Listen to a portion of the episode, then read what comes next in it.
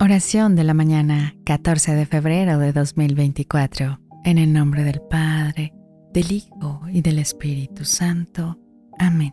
Señor Jesús, en este miércoles de ceniza nos reunimos como familia para comprometernos solemnemente a emprender un camino cuaresmal, marcado por la profunda reflexión y genuina conversión. Te pedimos que nos guíes en este tiempo sagrado Ayúdanos a acercarnos más a ti mediante la práctica del ayuno, dedicación a la oración y el ejercicio de la caridad hacia los más necesitados. Inspíranos a vivir estos 40 días con un sentido renovado de propósito y compromiso hacia tu voluntad.